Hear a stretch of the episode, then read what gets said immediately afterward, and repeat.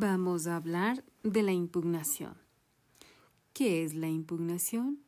Primero, es un derecho, el derecho de impugnar, el derecho de recurrir establecido en la Constitución a las partes para que puedan ejercer su derecho a la defensa, establecido en el artículo 76 literal M, en que manifiesta recurrir el fallo o resolución en todos los procedimientos en que se decida sobre sus derechos. En el artículo 652 del COIP expresa que las sentencias, resoluciones o autos definitivos serán impugnables solo en los casos y formas expresamente determinados en el Código Integral Penal. Lo que busca la impugnación es corregir los errores de derecho del el juez de instrucción para que vía impugnación sea interpuesto el recurso ante un juez superior, ante el tribunal de alzada y se corrijan estos errores que causan perjuicio o gravamen a la parte que ha establecido la impugnación. Por lo tanto, se evita la ejecutoría de un auto resolutorio, un fallo o una sentencia. Lo que se busca es corregir los errores improcedendo o injudicando.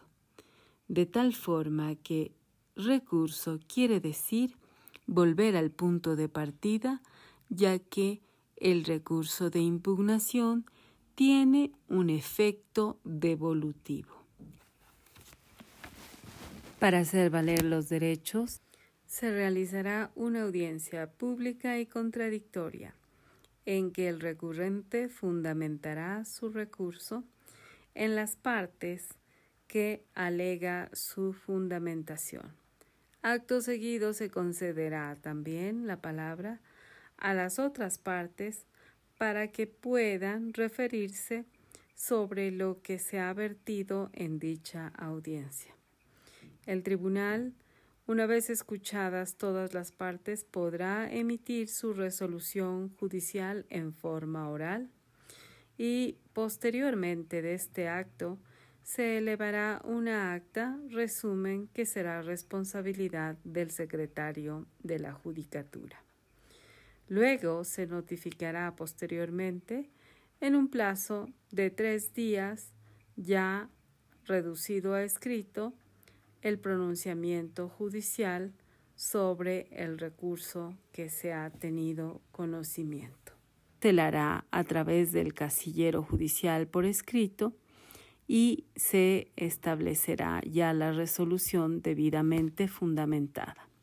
De la audiencia del recurso se elaborará un acta que contendrá en sí el extracto de la misma y será suscrita por el secretario de la Judicatura. Se puede también desistir del recurso cuando convenga así a una de las partes el hecho de que existan varias personas procesadas y una de ellas no comparezca no perjudicará a las demás sobre la sustanciación del recurso.